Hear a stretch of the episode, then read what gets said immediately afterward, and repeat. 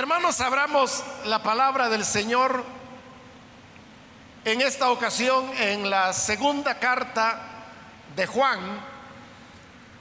En la última oportunidad estuvimos finalizando el estudio de la primera carta de Juan. Y vamos a continuar ahora con la segunda carta, donde vamos a leer los primeros versículos.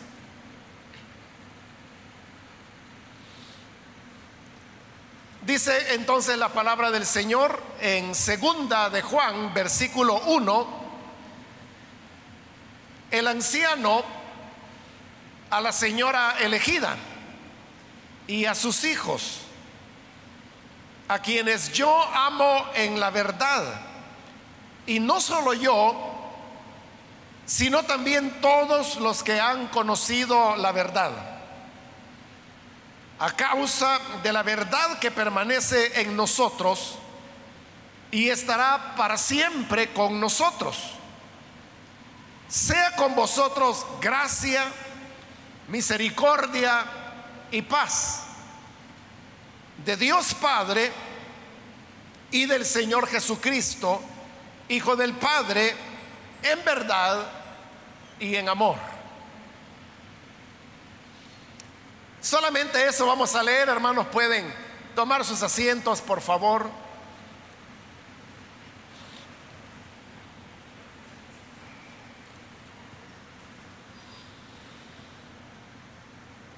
Hermanos, como acostumbramos cada vez que iniciamos el estudio de un nuevo libro de la Biblia, siempre doy una introducción sobre los aspectos generales, en este caso de una carta, para luego poder tener el panorama que nos va a permitir interpretar de la manera correcta el texto de este documento.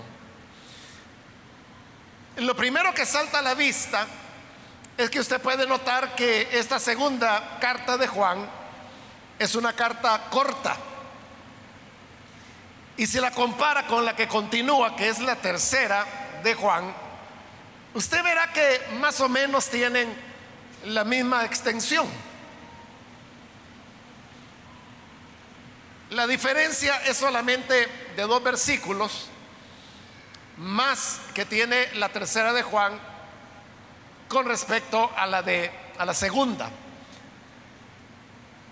La razón por la cual la carta es tan corta, o estas dos cartas más bien, es hermano porque esta era más o menos la cantidad de texto que cabía sobre una hoja de papiro.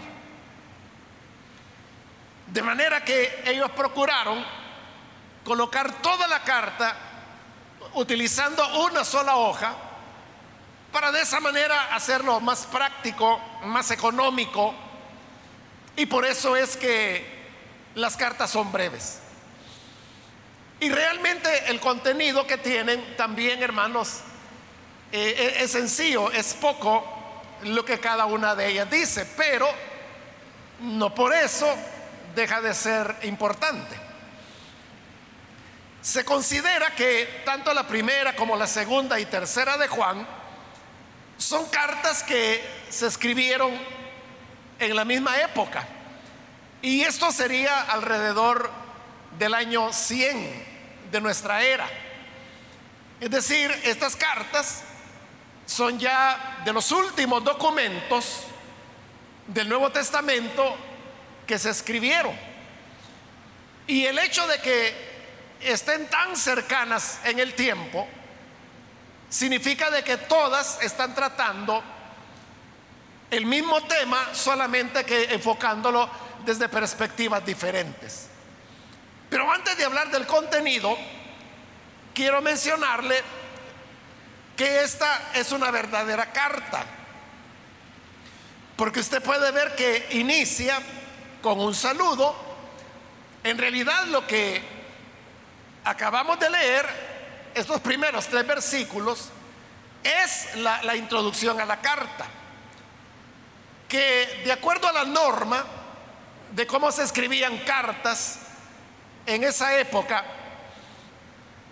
la, introducción o proscripto, como también se le llamaba, constaba de tres elementos. El primero era el remitente, el que escribía la carta.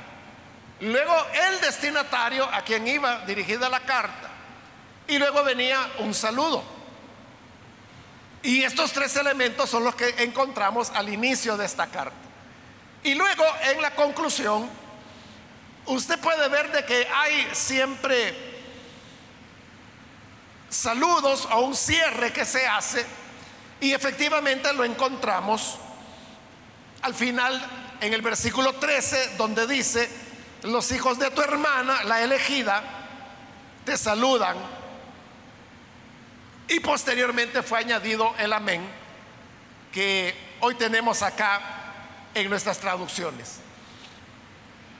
Por lo tanto, esta es una verdadera carta. Y digo que es una verdadera carta porque lo que nosotros llamamos la primera carta de Juan, que le estudiamos hace poco, a lo mejor usted ya no recordará, pero en la introducción yo le expliqué que primera de Juan no tiene estas características de carta.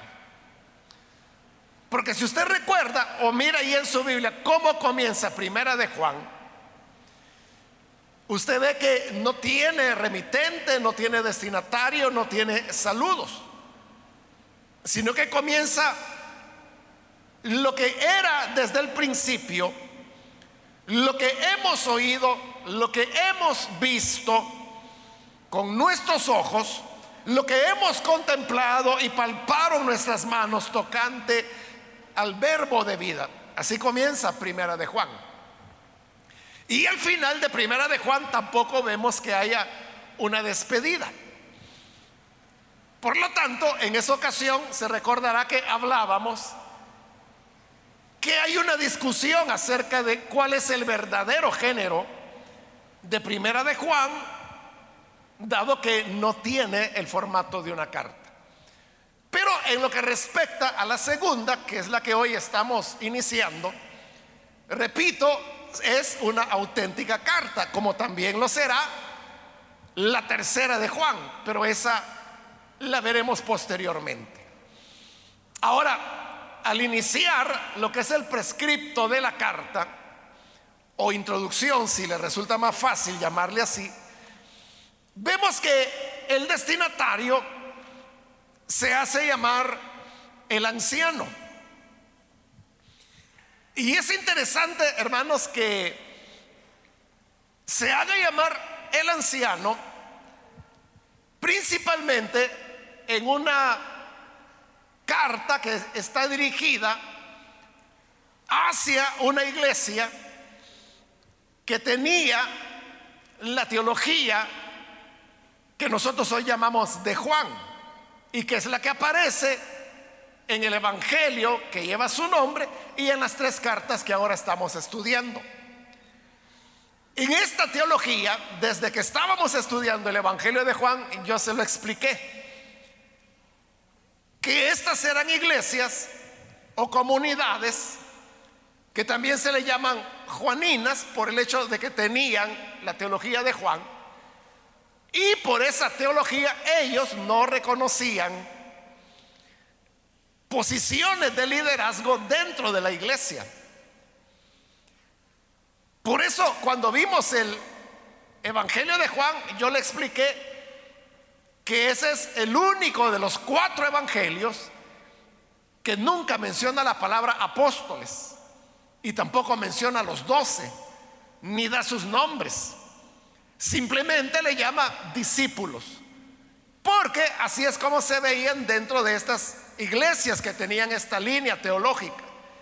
Y es que todos se veían como hermanos y todos como discípulos del Señor. Por lo tanto, ellos no reconocían maestros, pastores, evangelistas, mucho menos apóstoles, sino que todos se veían como discípulos, hermanos los unos de los otros. El problema, hermanos, es de que este panorama que le acabo de presentar y que he explicado, tanto en el Evangelio como en la primera carta, aunque suena así muy lindo, ¿verdad? Y, le gusta a uno, le suena la idea, ¿verdad? De que no haya nadie que sea más que los demás. Todos somos hermanos, todos somos iguales. El único Señor es Jesús. Y nosotros, discípulos de Él, hermanos los unos de los otros. Pero justamente esta enseñanza es la que provocó el problema que motivó la primera carta de Juan, que finalizamos hace poco, y también la segunda y la tercera. Y es que precisamente porque no reconocían liderazgos, algunos se levantaron y aprovecharon la situación para poder provocar una gran división dentro de las iglesias que tenían esta teología, que eran las iglesias asentadas en la región de Samaria. Y estos se habían, habían provocado la división precisamente basándose en eso, diciendo, ¿por qué tenemos que estar oyendo a estas otras personas cuando todos somos discípulos? Todos podemos servirnos los unos a los otros, enseñarnos los unos a los otros, porque todos somos hermanos. Y bajo esa excusa dividieron la iglesia y por eso vimos que en la primera carta, por eso comienza así la primera carta, hablando de lo que vimos con nuestros ojos, de lo que oímos con nuestros oídos, de lo que palparon nuestras manos. Porque quienes están escribiendo son aquellos que habían estado cerca de los doce y entre ellos Juan, y que había tenido la experiencia de recostarse, por ejemplo, él en el pecho del maestro. Por lo tanto, aunque ellos no, no están diciendo de que eso les dé una posición superior a los demás, pero no se puede negar que tenían un privilegio que los demás no tenían. Y por eso es que el primer capítulo de la primera carta de Juan, si usted recordará, ellos decían, lo que escuchamos es lo que les hemos transmitido. Ellos habían escuchado de los que anduvieron con Señor, de los apóstoles, es decir, esta es una segunda generación, que habían oído a los que de primera mano habían estado con el Señor, se los habían enseñado a ellos y ahora ellos a esta nueva generación, entre los cuales estaban los que habían provocado la división. Pero ese hecho de que eran ellos quienes les habían enseñado el Evangelio, los colocaba ya en una posición diferente a los que tenían, porque uno era el que enseñaba, otro era el que había aprendido. Pero este que había aprendido hoy pretendía ser igual que el que le había enseñado. Entonces, sin querer decir de que se reconocía una ascendencia espiritual, no lo dicen explícitamente, pero es lo que en el fondo están diciendo. Es decir, que después de todo, están reconociendo que tiene que haber algún tipo de liderazgo dentro de las iglesias para evitar problemas como el que ahora estaban enfrentando. Por eso es interesante de que si ellos le rehuían a los títulos, es curioso que esta carta, como la tercera también, comienza con un título, el título de El anciano. No es un título como el que tenían los otros líderes de las otras comunidades cristianas, como pastor, como maestro, como evangelista, como apóstol. Pero al fin y al cabo es un título, el anciano, porque anciano no es un nombre, es un título. Y claro, cuando es el anciano el que está escribiendo, está escribiendo desde esa posición como el que es mayor que a estos a los cuales hoy les envía la carta. Pero note que es interesante que dice el título, pero no dice el nombre. O sea, no sabemos quién era este anciano. Pablo, por ejemplo, en varias de sus cartas, él comenzaba diciendo que él era un apóstol, pero decía su nombre. Pablo, apóstol de Jesucristo. En otra parte de sus cartas, él comienza, Pablo, siervo de Jesucristo. Usa su nombre y el título a la vez. Pero aquí tenemos título, pero no tenemos nombre. Entonces lo que quiere resaltar el autor es que es eso. Y parece ser, hermanos, parece ser que está utilizando el título de anciano no en el sentido de jerarquía eclesiástica, sino que en el sentido de edad. La palabra anciano en griego se escribe presbítero. Y presbítero, entonces, como hoy, es un título.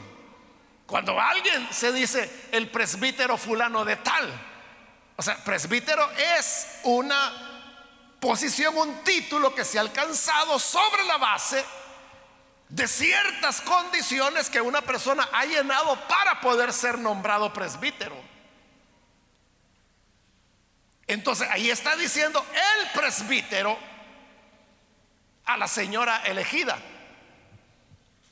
Pero, repito, parece, o sea, esto no se puede afirmar, ¿verdad? Pero parece que no está usando la palabra presbítero en el sentido de jerarquía, sino en el sentido de edad. Porque presbítero es anciano y un anciano puede ser anciano, hermano, de, de función,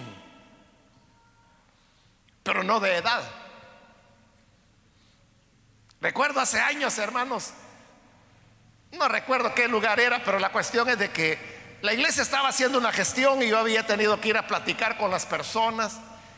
Y entonces yo les había hablado de los ancianos de la iglesia y entonces que era importante que conocieran a los ancianos de la iglesia. Está bien, me dijeron ellos, entonces tráigalos un día. Total que llegaron los hermanos.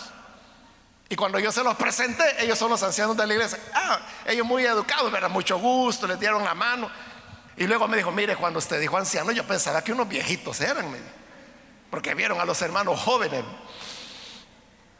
Entonces yo le expliqué, no, es que lo que ocurre es de que no es de edad, le digo, sino que es de, rol que, ejercen dentro de la iglesia.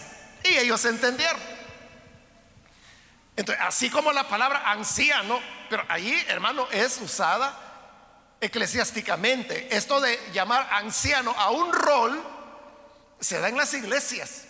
Pero fuera del ámbito de la iglesia, si usted habla de un anciano, está hablando de una persona de edad avanzada. Igual ocurría con la palabra presbítero. Podía significar un título eclesiástico o podía ser una persona de edad. Entonces, por las razones teológicas que le he explicado, parece que él no lo está usando como título eclesiástico, sino como un indicativo de su edad.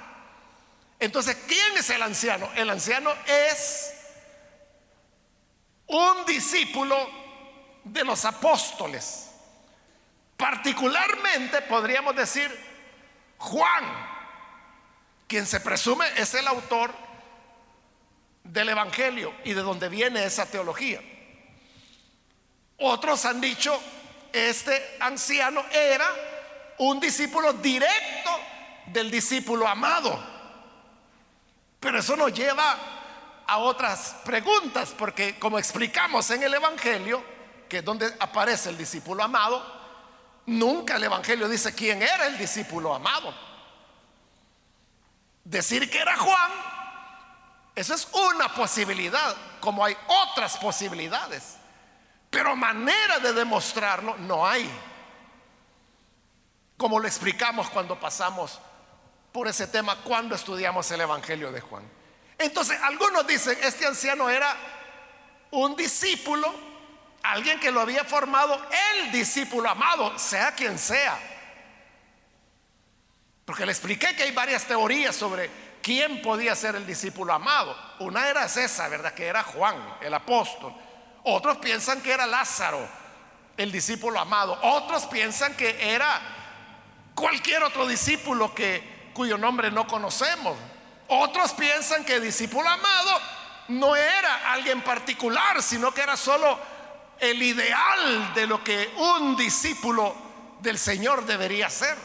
Porque recuerde que, según Juan, todos los discípulos del Señor huyeron cuando Él es capturado, excepto el discípulo amado.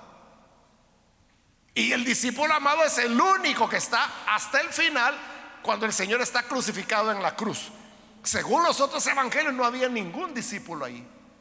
Pero según Juan sí, estaba el discípulo amado. Entonces está como representando al ideal. Bien, están todas esas teorías y como lo expliqué en su oportunidad, no hay una base sobre la cual uno pueda afirmar es esta o esta otra. Pero haya sido quien haya sido el discípulo amado, algunos creen que este que hoy se hace llamar el anciano era alguien que había aprendido directamente de él, discipulado directamente por el discípulo amado y que hoy está invocando esa ascendencia para poder dar esta enseñanza. Quizás aquí, hermanos, tengo que explicarle ya cuál es el propósito de la carta, cuál es, qué es lo que está pasando. Como lo vimos en la primera carta, la primera carta lo que está tratando es un problema que ya se dio. Y es que la iglesia se dividió. Cuando digo iglesia no digo una, sino que era una serie de comunidades, varias congregaciones, y unos agarraron por su propio lado y abandonaron a estos que eran los discípulos directos de los discípulos del Señor la segunda generación de creyentes. Entonces, esta iglesia, que no se sabe cuál es, porque no se dice dónde está ubicada, no hay ninguna referencia, simplemente se le llama la señora elegida. Pero se supone, se cree que esta era una congregación también juanina, pero que estaba distanciada del centro de las comunidades juaninas, que sería Samaria. Y como estaba distanciada, todavía los divisionistas no habían llegado a ella, pero ya estaban en camino. Y eso es lo que advierte la carta, cómo tienen que actuar frente a estos que van a llegar a tratar de dividirlos también. Entonces, por eso se escribe la carta. Para advertirles el cuidado que deben tener con los enviados de los divisionistas porque van a querer que esta congregación también se sume a la división. Eso es lo que trata segunda de Juan. Bien, habiendo dicho cuál es el contenido, ¿Por qué fue escrita la carta? ¿Qué pretende? Ahora veamos el destinatario que probablemente le ha llamado la atención a usted. Porque dice que el destinatario es a la señora elegida y a sus hijos. ¿Quién es esta señora elegida y quiénes son sus hijos? Esta vez, hermanos, no sé si ya lo notó, yo he optado por utilizar la traducción Reina Valera. Porque si usted tiene la NBI, la NBI no tiene misterio, de una vez lo dice, ¿verdad? La NBI dice el anciano a la iglesia elegida y a sus miembros. ahí está diciendo claramente quién es la señora, la iglesia. ¿Y quiénes son sus hijos? Los miembros de la iglesia. Como la traducción NBI es una traducción que se llama dinámica. Y las traducciones dinámicas lo que buscan es que las personas comprendan el significado de lo que el autor quiso escribir. Su intención no es ir traduciendo palabra tras palabra. O sea, esas se llaman traducciones literales, de las cuales la Reina Valera es una. La Reina Valera no es de las más literales, pero es bastante literal. En cambio, la NBI, como es dinámica, lo que le interesa no es ir palabra a palabra, lo cual hace difícil algunas veces entender el sentido, sino que lo que busca es eso, facilitar que la gente comprenda. Entonces, si usted lee el anciano a la señora elegida, inmediatamente usted se pregunta quién sería esa señora. Entonces, para facilitar la comprensión, la NBI de una vez traduce el anciano a la iglesia elegida y a sus miembros. ¿Qué es lo que significa? Pero no es eso lo que el original dice. Y de hecho la NBI, usted verá que ahí tiene una nota y en la nota le aclara que lo que literalmente dice el pasaje es la señora elegida y sus hijos. O sea, se lo aclara de que ha sido traducido así, pero que lo que literalmente dice es la señora elegida. O sea, por esa razón, hermanos, me he pasado a la reina Valera para esta carta. Pero entonces hoy preguntémonos, ¿por qué le llama la señora elegida? ¿Por qué no dijo de una vez el anciano a la iglesia elegida? De una vez, porque era para una iglesia. ¿Por qué la llama señora y elegida? Al igual, hermanos, que el Evangelio y la primera carta de Juan, estos hermanos, esta línea teológica, hermanos, ellos no usaban palabras, no desperdiciaban palabras. Es decir, lo que decían, lo decían por una razón y esa razón era teológica. Entonces, tiene que haber una razón teológica. ¿Por qué no dijo a la iglesia elegida? Que todo el mundo lo hubiera comprendido, sino que la señora elegida. Hay hermanos algunos que han tratado de dar explicaciones que no, no, son sustentables, como por ejemplo, algunos dicen es que no quiso decir la iglesia para que fuera una carta así como en código como eh, eh, con un código secreto que los creyentes le entendieran, pero si otra gente que no era de la iglesia la leía, no pudiera entender a quién iba dirigido. Pero uno podría preguntarse, ¿y a quién le iba a interesar leer una carta que era para creyentes? ¿Y con qué propósito? Y por otro lado, la alusión es tan obvia que no estaban escondiendo nada. Entonces, esa es, por ejemplo, una explicación construida más sobre la imaginación que sobre la realidad. Y no sería una razón teológica. Pero como le digo, todo lo que ellos dicen, presentan, todo tiene una razón teológica. Entonces, tenemos que buscar teológicamente cuál es esa razón. Y esta, esta es la razón. La llama señora porque, hermanos, está queriendo remarcar la teología que claramente enseña el Evangelio, que ha sido ratificada en la primera carta y ahora continúa en esta segunda carta. Y es la relación estrecha que hay entre los creyentes y Cristo.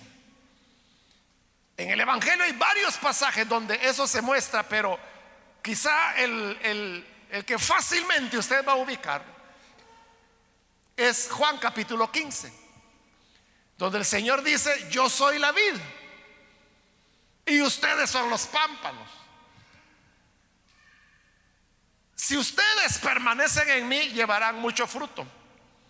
Igual que el pámpano que debe permanecer unido a la vid para llevar fruto. Entonces, los pámpanos son las ramas de la planta de uva. las ramas no pueden dar fruto si no están conectadas orgánicamente con el tallo. Y es lo que el Señor dice, apartados de mí, nada pueden hacer. Está hablando, hermanos, de una unidad donde somos parte de Él y Él es parte nuestra.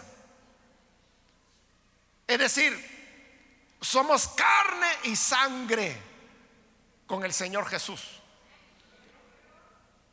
Por lo tanto, si Él es el Señor, y la palabra griega para Señor es la palabra Kirio. Y señora en griego es Kiria. Igual que en español, ¿verdad? Señor, señora. En español se le añade una letra, que es la, la, A, ¿verdad? Para convertirlo en señora, para que el Señor se convierta en señora. Pero en el griego no se le añade nada, sino que solo se cambia la O por la A. De Kirio a Kiria. Entonces, ¿qué es lo que está queriendo decir el anciano? Que nosotros somos tan cercanos y estamos unidos tan estrechamente con Jesús que si Él es el Señor, entonces la iglesia es la señora. En el sentido de señorío. Y luego dice, porque no es solo señora, sino que señora elegida. ¿Y por qué la llama elegida? Porque eso también lo vimos en el Evangelio de Juan. El Señor Jesús dijo, y también lo dijo ahí en el capítulo 15, no me eligieron ustedes a mí, sino que yo los elegí a ustedes para que lleven mucho fruto. Entonces, como dice que el Señor nos eligió a nosotros, la iglesia es elegida. Por eso la llama señora elegida. No es ninguna clave, no es ningún código secreto. Es simplemente que les está diciendo, ustedes son tan cercanos, tan de la misma naturaleza con Jesús, que si Él es Señor, entonces ustedes son señora. Y son elegida porque Él los eligió precisamente para que lleven mucho fruto. Y luego añade, porque dice a la señora elegida y a sus hijos, es decir, esta iglesia, esta señora, tiene hijos. ¿Quiénes son los hijos? Son las nuevas generaciones que vienen creyendo. Porque tenemos la primera generación que son los discípulos que anduvieron con Jesús. Luego ellos formaron una segunda generación. De esa segunda generación está este hombre, este discípulo que hoy dice que ya es anciano. Y él está escribiendo a una tercera generación, que son los que se están dividiendo. Y esta iglesia es de esa tercera generación, con peligro de que van a llegar a quererla arrastrar a la misma división. Y esta generación daría luz otra generación. Entonces, la iglesia siempre está teniendo hijos, siempre está teniendo hijas, porque son las nuevas generaciones que se van formando. Entonces, note, esto solo es, hermano, el destinatario. Pero solamente en el destinatario note la profundidad teológica que la carta está impartiendo, como fue con todo el Evangelio. El Evangelio de Juan es una maravilla. La primera carta de Juan ya no se diga, acabamos de, de terminarla. Y por ahí va la segunda, al llamar a la iglesia la señora elegida y a sus hijos. Y luego introduce el tema. El tema, hermanos, acá gira en torno a dos palabras, que es la palabra verdad y la palabra amor. Entonces, lo que va, hermanos, a, presentarnos la carta, la enseñanza, es que el verdadero amor siempre va de la mano de la verdad. Y la verdad solo es verdad cuando va de la mano del amor. Pero cuando el amor miente o se relaciona con la mentira, ese no es amor. Y al contrario, la verdad solo es verdad, le dije, cuando está relacionada con el amor. Pero si la verdad se relacionara con el odio, por ejemplo, con la agresividad, con el desprecio, esa verdad pierde veracidad, ya no es tan verdad, pudiera llegar a ser mentira. Estos dos elementos tienen que estar juntos. Por eso es que usted verá que vamos a encontrar repetidas veces en esta carta la palabra verdad y la palabra amor. Solamente en estos tres versículos que hemos leído aparece cuatro veces la palabra verdad. Si no lo notó, contémoslas. Dice el versículo 1, el anciano a la señora elegida y a sus hijos, a quienes yo amo en la verdad. Uno. Y no solo yo, sino también todos los que han conocido la verdad. Dos. A causa de la verdad. Tres. Que permanece en nosotros y estará por siempre con nosotros. Sea con vosotros gracia, misericordia y paz de Dios Padre y del Señor Jesucristo, Hijo del Padre, en verdad. Cuatro. Y en amor. Ahí está el gran tema, miren el saludo. En verdad y en amor. La verdad nunca se separa del amor y el amor nunca se separa de la verdad.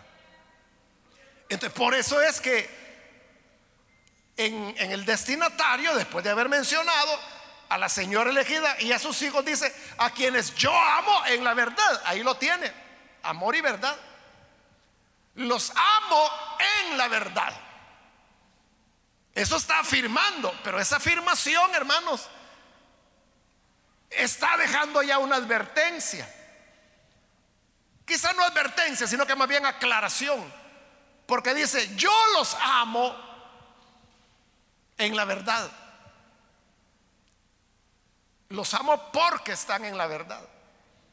Si no estuvieran en la verdad, entonces no tendría por qué amarlos. Pero como ellos todavía son fieles, entonces dice, los amo en la verdad. Ese es el gran tema por lo que vamos a ver más adelante, que es el propósito de la carta. Entonces dice, los amo en la verdad. Y no solo yo, sino también todos los que han conocido la verdad. O sea, no solo los amo yo, los aman todos los que han conocido la verdad. Para el anciano, Los que abandonaron la verdad tampoco aman. Eso lo vimos en, la primera carta. Porque se recordará que él dijo que los que se han dividido, dice, en primer lugar, están bajo el espíritu del mundo, del anticristo, y han fallado al amor. Por eso dice, los que están en la verdad, los siguen amando. Porque los que se apartaron de la verdad, como lo dice la primera carta, salieron de nosotros porque no eran de nosotros. Ellos no son de nosotros, ellos no los aman y los van a llegar a visitar y les van a sonreír y les van a mostrar cara bondadosa, pero lo que quieren es apartarlos de la verdad y consecuentemente de nuestro amor. Entonces ya está desarrollando el tema, ¿no? Solo hermanos, para que no se me escape, como aquí es claro que el autor de la carta es el anciano, como también en la tercera. Entonces, por deducción, se cree que es el mismo autor el de la primera carta. Claro, no sabemos quién fue, pero como digo, pudo ser, bueno, fue un discípulo de los discípulos, del discípulo amado, haya sido quien haya sido. Ahora, versículo 2, dice que los ama y los aman todos los que están en la verdad a causa de la verdad que permanece en nosotros y estará para siempre con nosotros. Es decir, está afirmando que ellos no se van a mover del evangelio que recibieron. Porque dice, ellos los aman y yo los amo a causa de la verdad que está con nosotros y que estará siempre con nosotros. Al decir estará siempre con nosotros, está diciendo los que se dividieron, ellos ya no tienen la verdad, porque son el, anticristo. Lo dijo en la primera carta, ustedes han oído que el anticristo viene, pues ahí lo tienen. Ese es el anticristo. Pero nosotros no nos vamos a mover de esta verdad. Vamos a permanecer en ella. Versículo 3. Y ahora sí viene el saludo. Sea con vosotros gracia, misericordia y paz. Estas palabras, hermanos, son comunes de encontrar en las otras cartas y precisamente en el saludo. Las palabras gracia, misericordia y paz. La gracia que nos invita a venir a Dios. Al llegar a Él recibimos misericordia. Y como resultado de la misericordia tenemos paz. Por eso dice gracia, misericordia y paz. De Dios Padre y del Señor Jesucristo los cuales son uno, como lo dice el Evangelio, como el Señor y la iglesia también son uno, es decir, el Señor y la señora. Hijo del Padre en verdad y en amor. Y vuelve a resaltar la importancia y la relación entre verdad y amor. Ahí termina el saludo, hermanos. Y es lo que vamos a ver hasta hoy. Pero ¿cuáles son las enseñanzas que podemos recibir, hermanos, de esta introducción que hemos hecho? Creo que la más importante es la conciencia que debemos tener de quiénes somos. Nosotros somos la señora. En ese sentido de compartir la naturaleza divina, de compartir la naturaleza de Cristo. Muchas veces, hermano, uno puede ver la iglesia con aburrimiento, con cansancio o incluso con desprecio. Uno ay, no, es que esa gente de la iglesia, esa señora de la iglesia, no, yo ya, ya me cansé. Uno sí lo puede ver, porque la iglesia, hermano, está formada por seres humanos. Seres humanos que tenemos, no hemos sido glorificados todavía. Pero en realidad esto es lo más precioso que Dios tiene sobre la tierra, hermanos. Si el Señor no ha terminado todavía con esta tierra, es porque su iglesia está todavía presente.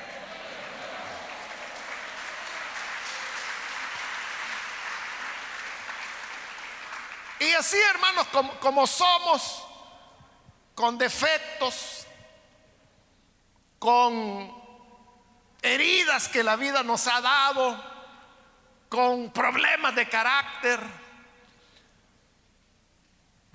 lo que somos, aún así.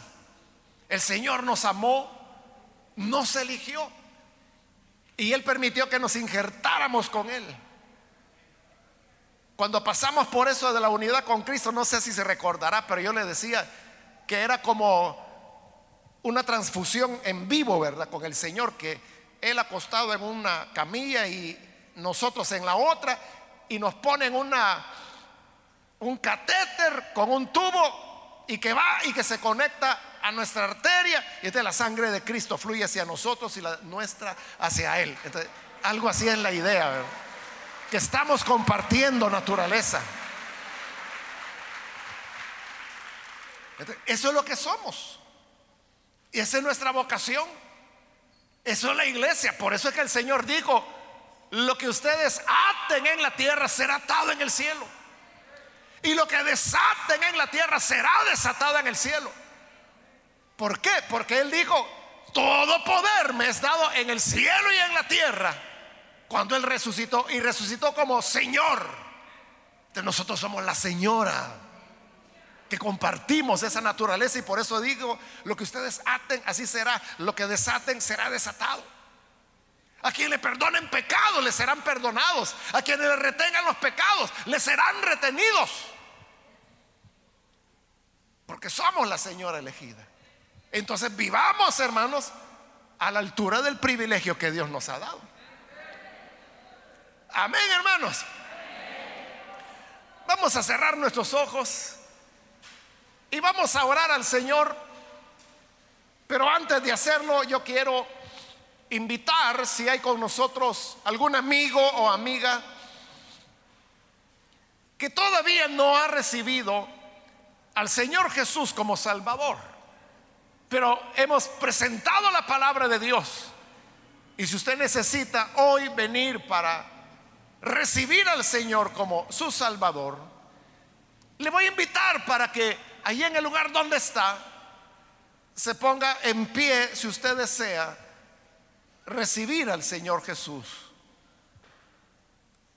¿Quiere hacerlo por primera vez? Puede ponerse en pie en este momento y vamos a orar por usted.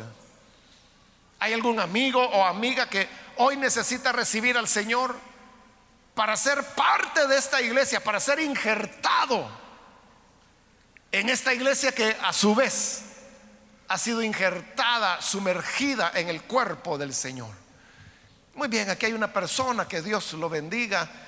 Alguien más que necesita venir al Señor por primera vez. Puede ponerse en pie para que oremos por usted en este momento. Hay otra persona que necesita recibir al Señor. Si necesita recibir al Señor, solo póngase en pie en este momento. Y nosotros lo que queremos es orar por usted. ¿Hay alguien que lo hace? ¿Alguien más? También quiero invitar si hay algún hermano o hermana que se ha alejado del Señor.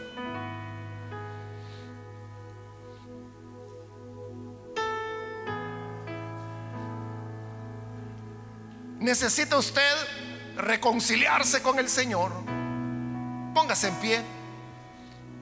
Póngase en pie también en este momento y vamos a orar. Si usted necesita reiniciar su vida con el Señor, rededicarse a Él, hoy es el momento, puede ponerse en pie y vamos a orar por usted.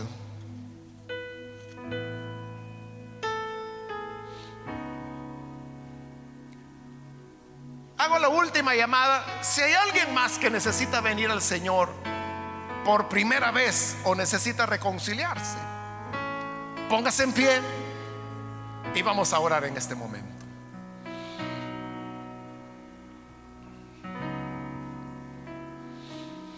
A usted que nos ve por televisión también le invito para que hoy reciba al Señor Jesús.